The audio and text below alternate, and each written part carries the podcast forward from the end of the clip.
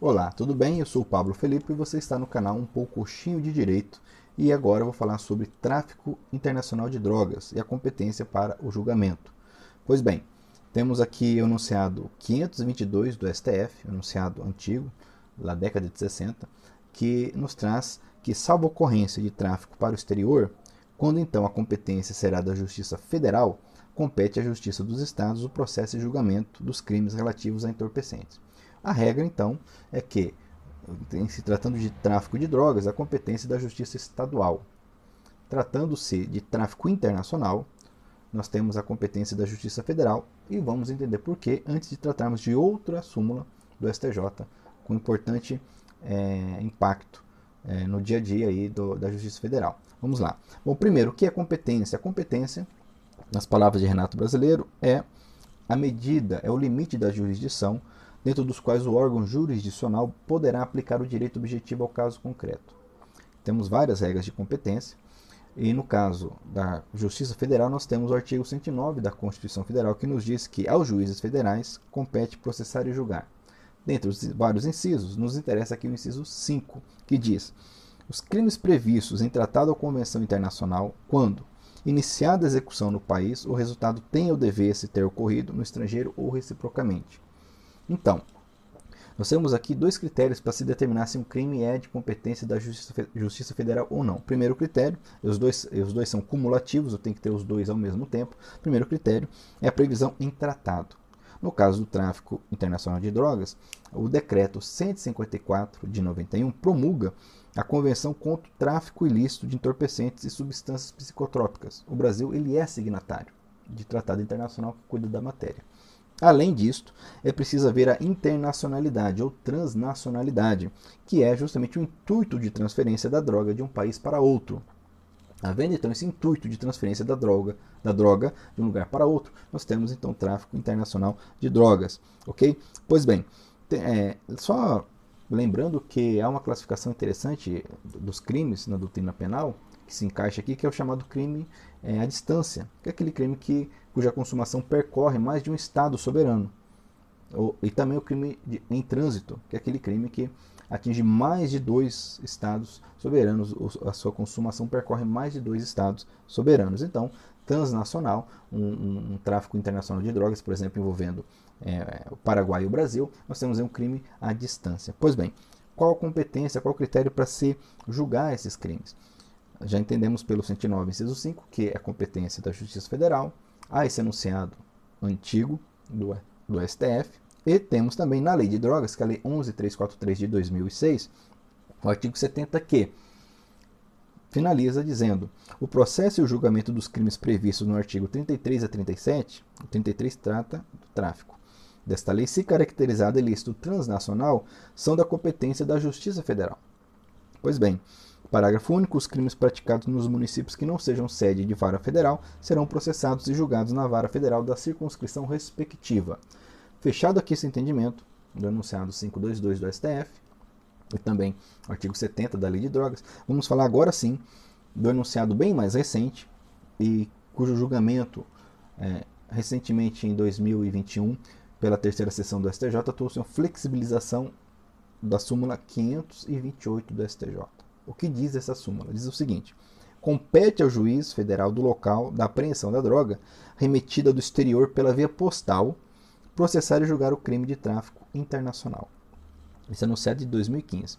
Então, de acordo com ele, uma vez que uma droga seja remetida por via postal, por exemplo, de Portugal para o Brasil, ok? Vamos supor que o destino seja a cidade de Nova Andradina, Mato Grosso do Sul.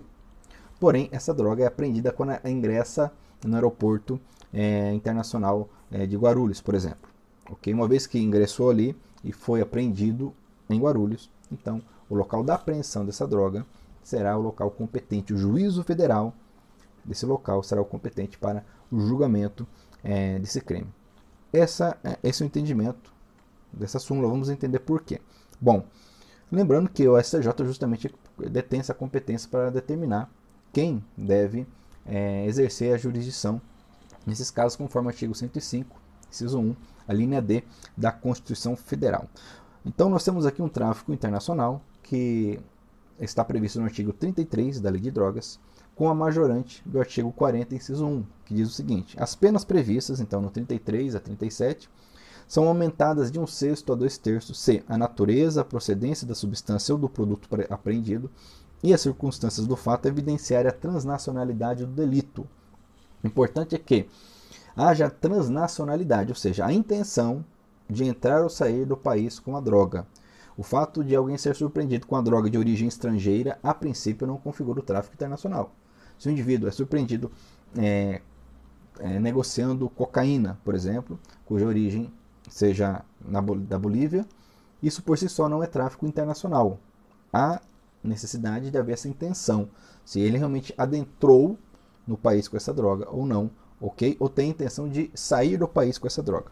Pois bem, então temos aqui o tráfico, é, essa, essa, esse conceito, essa compreensão do que é um tráfico internacional. É, de acordo com o artigo 69 do CPP, do Código de Processo Penal, um dos critérios de, de solução é o do lugar da infração, conforme o artigo 70.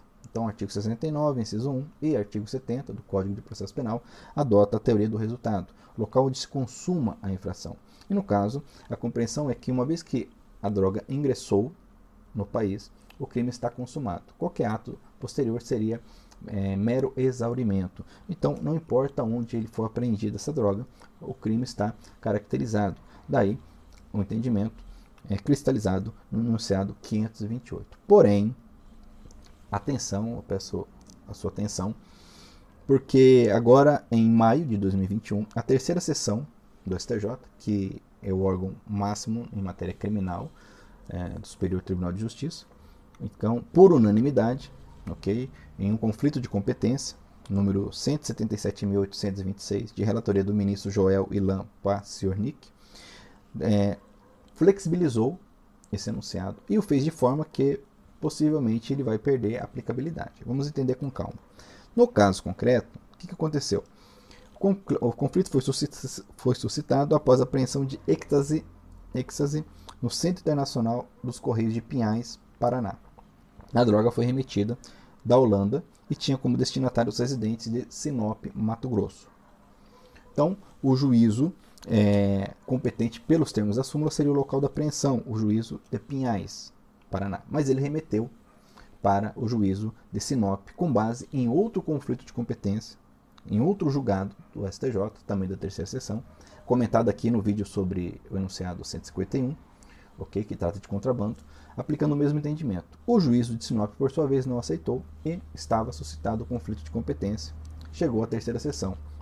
E essa, então, por sua vez, determinou o seguinte: que, uma vez que essa droga entra por via postal, havendo o conhecimento do destino da mesma, é o local do destino da droga o competente para o julgamento.